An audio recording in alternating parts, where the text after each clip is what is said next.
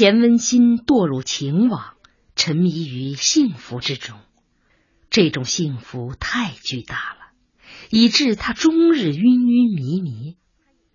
现在他已经比以往任何时候都认清了自己。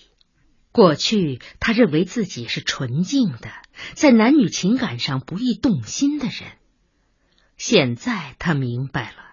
自己是一个身体健康、朝气蓬勃，因而，在爱情上具有巨大兴趣和热情的人。他第一次领略到，做一个女人实在是有滋有味的。不过，他已经不止一次碰上今天这种令人尴尬的询问了。每次碰上，他都心惊肉跳、羞愧难安，同时也使他更加清醒的面对一个事实。他们是不合法的，可是羞愧难安之余，心惊肉跳之后，他却又无法克制的去和白小洞约会，继续约会。这是为什么？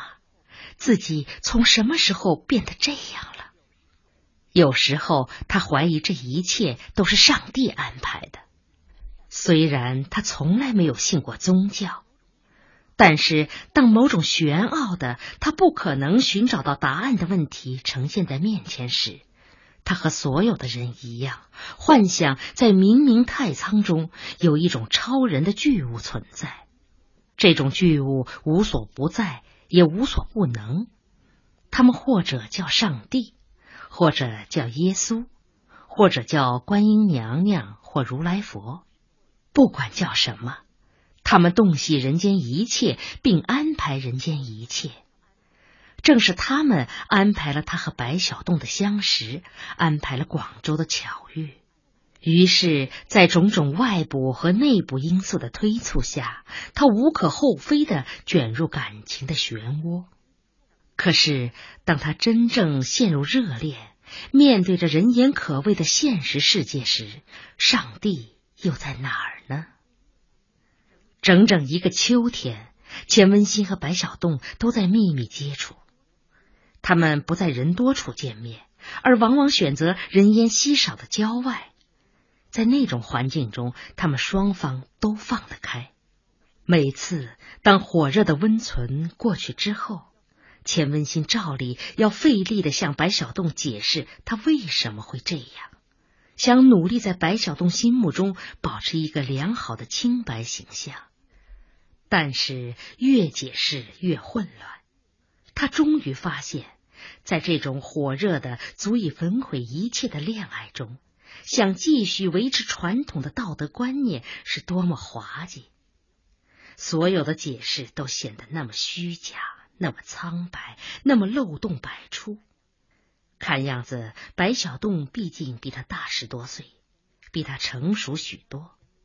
每当钱文新急切的向他解释和辩白时，他总是静静的听着，一句话也不插，脸上露出善意而诚恳的微笑，直到钱文新自己觉得解释不下去。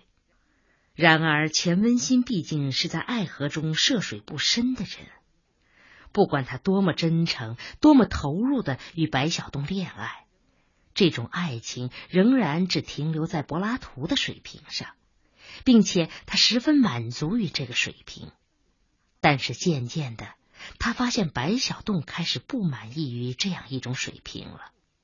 他似乎越来越强烈的有了一个愿望，要探寻他身上所有女性的秘密。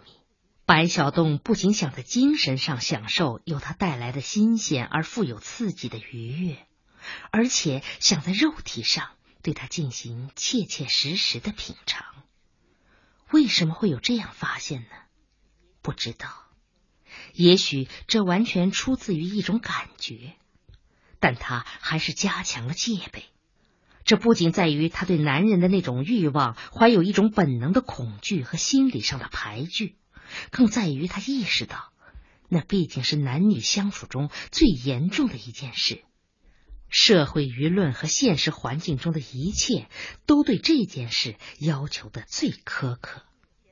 钱文新没有意识到，当他加强设置防线时，目标并不是很明确的。原因在于偷吃禁果的经历，不仅使他对前方神秘的一切充满了好奇，并且胆子也越来越大。他更没有意识到，常在河边走，终究是要湿鞋的。立冬前的一个星期天，白小洞与钱文新约好了骑摩托进山打猎。他们顺公路骑了很久，直到公路消失。又顺着小路往前骑，最后连小路也消失掉了。于是把摩托寄放在一户独居在坡下的农民家，徒步朝前走。枯草越来越高，山势也逐渐变得陡峭，岩壁上的藤蔓密如织网。抬眼望去，满坡全是树木。树木一棵挨着一棵，使阳光很难投射进去。脚下的土已经显出黑色，上面罩满了暗绿色的苔藓，一脚下去晃晃悠悠的，好像踩上了海绵。又走了十几分钟，钱文新觉得空气都变得凉飕飕的，那些岩缝、地表和树木中全透出一股悠悠的寒气。他望望四周，不由得有几分害怕。白小洞很快发现了，哎，别怕，有我呢。你放心，我经常到这儿来打猎，我选择的地方啊，绝对保证安全。白小洞拉住钱文新的手，继续朝前走。走了约半个小时，前方变得扩展了，一条溪流在旁边流淌，声音很规律。也很舒缓。白小洞突然停住脚，同时轻轻捏了一下他的手。哎，停！什么？别出声！钱文新不知出了什么事儿，吓得连大气也不敢出，静静的站了一会儿。他果然听见一种沙拉沙拉的声音，声音很微弱，很细碎，像山风吹掠草皮所发出的响动。又像许多只老鼠正在悉悉嗦嗦的抓挠食物，他有些惊慌，双手攥紧了白小洞的衣服。白小洞朝他摆摆手，示意不要紧张，随后弯下腰，又向他示意一起悄悄朝声响处走去。走了七八步，他又停住脚，拨开一丛灌木枝查看。钱文新吓得一动不动。好长时间都不知道该怎么办，直到发现白小洞又向自己招手，这才蹑手蹑脚凑上去，顺着他指示的方向看。钱文新突然一阵惊喜，眼前是一群锦鸡。这之前他只是听白小洞谈到过锦鸡，却从来没有目睹。而眼前这群锦鸡，使他简直惊讶的一句话也说不出来。他原本以为猎人们提着枪支要打死的，无非是一些比人们家养的鸡要差得远的一种品类，没有想到锦鸡竟这般美丽，美丽的惊人。它们昂首挺胸，在坡地上寻觅着食物，那种矫健、从容和潇洒。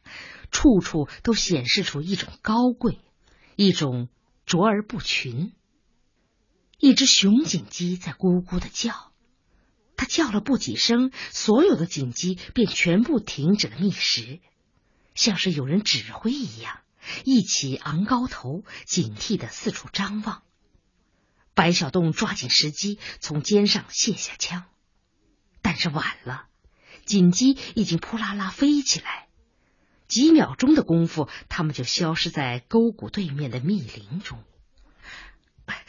我去追！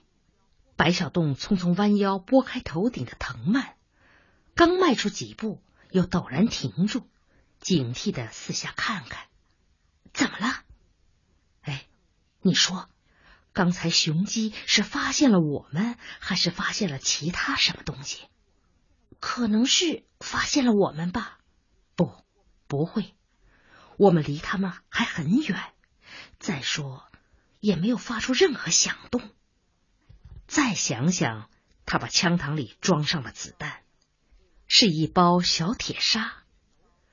为了防止走火，他始终平端着枪，枪管朝前。你干什么？我搜一下，看到底是什么惊动了他们。哎呀，别！万一搜出来一只大狗熊呢？用不着害怕，我到这儿来打猎不是一两次了。这座山脉的北麓不会有任何能伤害人的大动物，狼也没有吗？没有。你怎么敢断定？当然敢断定。那你还搜什么？搜老鼠啊？这儿麂子很多，我怀疑是麂子惊动了他们。什么是麂子？不大，有点像狗，不过不会咬人。白小洞搜了一会儿，却什么也没有搜到。钱文新说。哎算了，别找了。好好的一群锦鸡，干嘛要打死他们？这才是谬论。照你这么说，人类还不全得饿死啊？你是累了吧？嗯。啊，那你就在这儿歇一会儿，我在附近转转。钱文新答应了。前面隐隐约约有什么响动，白小洞稳住脚。先用听觉去判断，这回不是沙拉沙拉的响，而是一种嘎咕嘎咕的怪声。白小东听了半天，仍无法判定到底是不是锦鸡。他悄悄往前挪了几步，为了不惊动对方，每挪一步，他都预先确定脚踩下去的位置，以免碎石被踩翻。同时尽力弯下腰，减少藤蔓的遮缠。前边嘎咕嘎咕的声音响了一阵之后，突然奇妙的消失了。白小洞正在奇怪，猛然间听到一声尖叫，随后是什么动物在撕扯翻滚。无论尖叫还是撕扯翻滚，都可以听出不是什么了不得的大动物。但同时也可以清楚的让人感觉到一种拼搏的激烈。他抓紧机会紧赶两步，突然被眼前的景象惊呆了。一只叫不上名目的小动物正被另一团球状的东西抓挖的浑身是血，一连声的发出惨叫。那团球状的东西不时腾空跃起。每腾跃一下，那只浑身是血的小动物便不堪忍受，哀嚎不已。他终于看清了，那只球状的东西满身带着尖刺，显然这是一只蜷缩起来的刺猬。只是那只浑身鲜血的动物是什么？它是怎么伤害了刺猬？又为什么不抓紧逃命呢？正要再走近些。突然听见钱文新的喊叫，白小洞停住了脚。嘿，你在什么地方？听声音，钱文新像是要哭了。白小洞只好站直身子。这一瞬间，刺猬和那只小动物同时感受到了什么，停止了搏斗，随后向草丛和岩缝里逃去。干什么，小钱？你回来啊！白小洞于是匆匆跳下岩石，顺着小水沟朝回赶。才走了十几米，就看见钱文新在沟边站着，满袖子全是水。怎么回事？我害怕。怕什么？哪儿都没有声音。没声音，你还怕什么？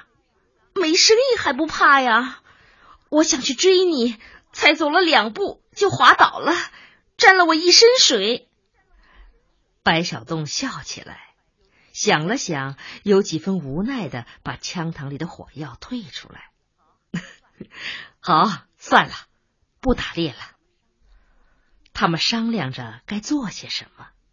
钱文新提议采蘑菇，白小洞于是又带他下到沟底，在一块相当平坦的树林中采摘。这里蘑菇很大，也很多。钱文新一眼看见，便高兴的欢叫一声。他对打猎实在不感兴趣，认为那种血淋淋的场面只让人恶心。而采蘑菇则不仅高雅，更有一股无法形容的浪漫。蘑菇很快就采了一大堆，白小洞拿出背包，那里面有罐头、腊肠、面包，又掏空了一个罐头，用罐头盒煮蘑菇，做成了一道味道鲜美的蘑菇汤。一朵浮云正款款的从天空飘过。恰似万顷碧波中一围白帆。白小洞先吃完饭，心满意足的抹抹嘴，仰身往草坪上一躺，双手坐枕，眯眼望着天空。啊，真好！什么真好？一切都真好。这太阳，这树木，还有空气，鸟的叫声。嗯，要是生活也这么宁静就好了。没有烦恼，可惜啊，做不到。为什么做不到？白小洞没有回答，只是一动不动的仰望天空。他脸上浮现出一丝怅惘，一丝惶惑。好久好久，白小洞喃喃的说：“你看这天空，多大呀？太大了。”钱文新一声不响的望着白小洞。这蓝天后边会有些什么呢？还是没有回答，而白小洞也似乎不需要回答。从小我就喜欢看着天空想，宇宙到底是什么？人又是怎么会到地球上来的呢？不仅如此，人来到地球上。还制造了种种的法规和条例来限制自己的感情，束缚自己的生活。其实，只要在这种原始的山坡上看看天空，就会意识到这一切多么可笑。一个人能活多久？一百年，这已经很了不起了。而这一百年中，一个人究竟能有几天是完全按自己的意志来行事呢？每当想到这些，我就突然感到焦渴，想大声的喊叫。钱文新还是没有作声。虽然白小洞是在断断续续的说，但他听得出，白小洞确实是有感而发，而这种感觉，他们是相同的。我们多么愚蠢！本来一切都是天然的。我们不需要绕弯儿，只需痛痛快快的去做。但是我们给自己强加了许多枷锁，硬要在社会中去受熏陶、受污染。面对感情，我们虚假；面对欲望，我们害怕。今天早上临出门时，我还面对妻子、女儿说谎，说的又从容又圆熟。我为自己编谎的本事而振奋，只有到了这里，静悄悄的，没有任何人、任何观念在虎视眈眈的胁迫着你，我才突然觉得我活得多么委屈，多么卑下，多么恶劣。钱文新还是望着他，他发现白小洞的声音在颤抖，说的很诚恳。那显然是内心深处发出来的感慨。别说了，白小洞果然不想了。他慢慢坐起身，垂着头，显得很悲哀。哎，换个高兴的话题吧。白小洞无言的摇摇头，苦笑一下，随后又照老姿势躺下，双臂枕头，眼望天空。他突然闭上双眼，喃喃自语：“睡吧，睡一会儿。这阳光多暖和。”随后再没有任何动静，仿佛他已经睡着了。钱文新一动不动的望着他，发现他眼角下垂挂着一颗不大的泪珠。他情不自禁的伸出手，为白小洞擦拭。阳光确实很暖和，照在人身上，使人觉得浑身软绵绵的。有一种幸福的慵懒。不知过了多久，钱文新也仰身躺下了，尽情享受着大自然的沐浴。在他模模糊糊的意识中，只觉得一种透彻心扉的轻松。四周真安静啊，没有任何人在监视他，没有任何人能对他的一举一动予以善意的规劝或恶意的斥责。在这里，尘世中的一切喧嚣都远去了，消失了。文凭、职称、上下级关系、社会舆论、爱情观点上的种种学说，啊，只有在这里，他才真正。